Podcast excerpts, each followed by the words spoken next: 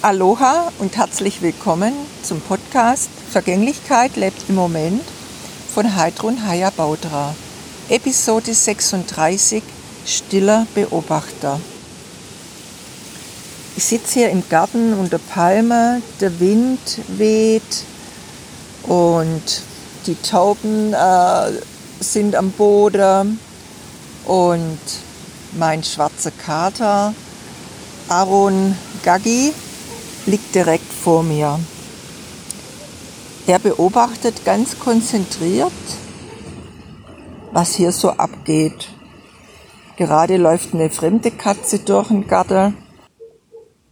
Er schaut und verfolgt ihre Bewegung und ich schaue und beobachte ihn.